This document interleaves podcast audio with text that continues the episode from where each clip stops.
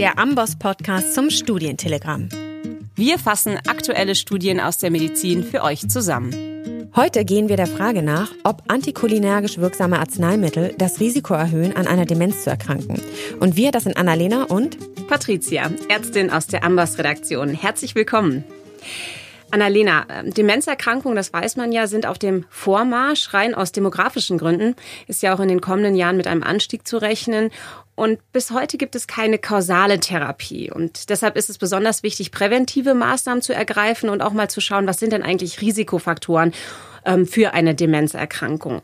Und da gibt es jetzt eine britische Studie, die du uns mitgebracht hast, die einen neuen Risikofaktor ausfindig gemacht haben will, und zwar anticholinerge Medikamente. Jetzt bin ich gespannt, Annalena. Was erzähl uns doch ein bisschen über die Hintergründe zu dieser Studie? Ja, total gerne. Bei der Studie handelt es sich um eine Fallkontrollstudie aus England, die eben den Zusammenhang zwischen der Einnahme antikulinärk wirksamer Medikamente und dem Auftreten einer Demenz ein bisschen genauer untersucht hat. Und zwar haben sie das gemacht, weil dieser Zusammenhang in mehreren kleinen Beobachtungsstudien gefunden worden war in den letzten Jahren. Und zwar vor allem bei stark antikulinärk wirksamen Substanzen, wie beispielsweise trizyklischen Antidepressiva, Antipsychotika oder auch Spasmolytika, die bei Patienten mit einer über aktiven Blase verordnet werden. Okay, das sind tatsächlich sehr verbreitete Medikamente, was du sagst, Antidepressiva, Spasmolytika werden oft verschrieben. Ähm, wie sind denn jetzt die Autoren da konkret vorgegangen, um einen möglichen Zusammenhang zwischen diesen Medikamenten mit antikulinären Wirkstoffen und einer Demenzerkrankung zu untersuchen? Also die Autoren haben die Assoziation zwischen der kumulativen Einnahme vor allem stark antikulinär wirksamer Substanzen und eben der Entwicklung einer Demenz ab dem 55. Lebensjahr unter die Lupe genommen.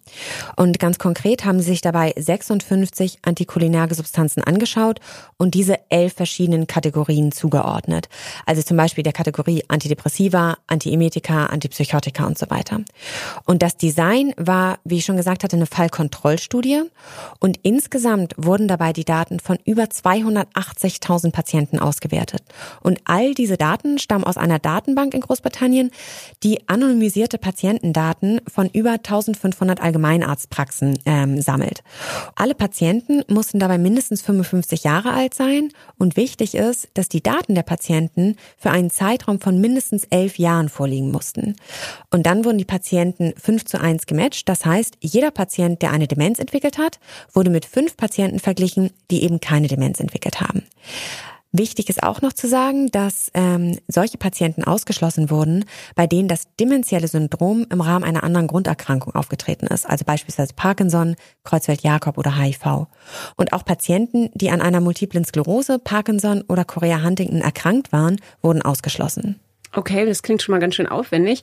Jetzt sagtest du einige Erkrankungen. Da gibt's aber auch noch andere Faktoren, die zur Entwicklung einer Demenz beitragen. Und da frage ich mich, die könnten ja die Analyse auch verzerren. Wie wurde denn da vorgegangen?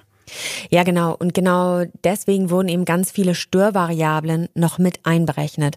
Unter anderem zum Beispiel der Body Mass Index oder auch der Alkohol- und Zigarettenkonsum und die Einnahme bestimmter anderer Medikamente, wie beispielsweise Bluthochdruckmedikamente, Statine, aber auch Anxiolytika oder nicht steroidale Antirheumatika. Und natürlich eine ganz, ganz lange Liste an Komorbiditäten, wie zum Beispiel koronare Herzkrankheit, Vorhofflimmern, Diabetes, Schlaganfall, chronisch obstruktive Lungenerkrankung, Erkrankung oder Depression oder Schizophrenie. Hm, das ist schon eine ganze Reihe, was da mit ähm, betrachtet wurde. Jetzt die spannende Frage, was war denn das Ergebnis? Also das Risiko für die Entwicklung einer Demenz korreliert tatsächlich mit der kumulativen Menge eingenommener antikulinär wirksamer Substanzen. Und interessant hierbei ist, dass das Risiko am stärksten erhöht ist für die Kategorie der Antidepressiva, der blasenspezifischen Spasmolytika und auch der Antiepileptika.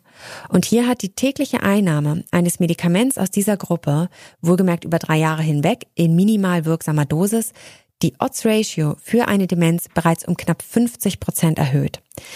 Wichtig ist natürlich zu sagen, dass eine solche Studie keine Kausalbeziehung nachweisen kann. Ja, trotzdem haben die Autoren mal ausgerechnet, dass falls eine Kausalbeziehung bestünde, Anticholinergika für rund 10 Prozent aller Demenzerkrankungen verantwortlich sein könnten.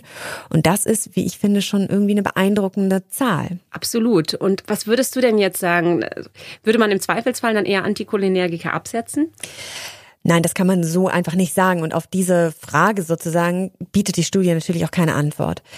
Natürlich legt die Studie nahe, dass die Verschreibung antikulinerg wirksamer Substanzen wirklich kritisch zu hinterfragen ist und vielleicht vor allem bei Risikopatienten für die Entwicklung einer Demenz. Und die Autoren ziehen tatsächlich auch den Schluss, dass eine Reduktion dieser Substanzen im mittleren und fortgeschrittenen Alter wichtig sein könnte. Aber letztlich fehlt einfach noch der Beweis für eine Kausalität.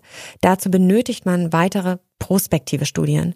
Und ein mögliches Design für so eine prospektive Studie wäre nun, Patienten zu vergleichen, bei denen diese Medikamente abgesetzt werden, eben mit Patienten, die die Medikamente weiter einnehmen. Weil nur dann kann man tatsächlich beobachten, unter, sage ich mal, kontrollierten Bedingungen, ob zum Beispiel depressive Symptome, ne, Inkontinenz, Schmerzen oder auch Vorstellungen in der Notaufnahme nach dem Absetzen der Medikamente wieder zunehmen. Also einfach die Medikamente abzusetzen, wäre hier zu kurz gegriffen. Hm, okay, dann vielen Dank für die Einordnung. Und wo kann man das denn nachlesen? Also die Studie ist im JAMA Internal Medicine erschienen und der Originaltitel der Studie lautet Anticholinergic Drug Exposure and the Risk of Dementia und es lohnt sich tatsächlich hier auch nochmal in die Subgruppenanalysen zu schauen. Prima. Dann sind wir hier erst einmal am Ende der Sendung angekommen. Vielen Dank fürs Zuhören und bis, bis in zwei, zwei Wochen. Wochen.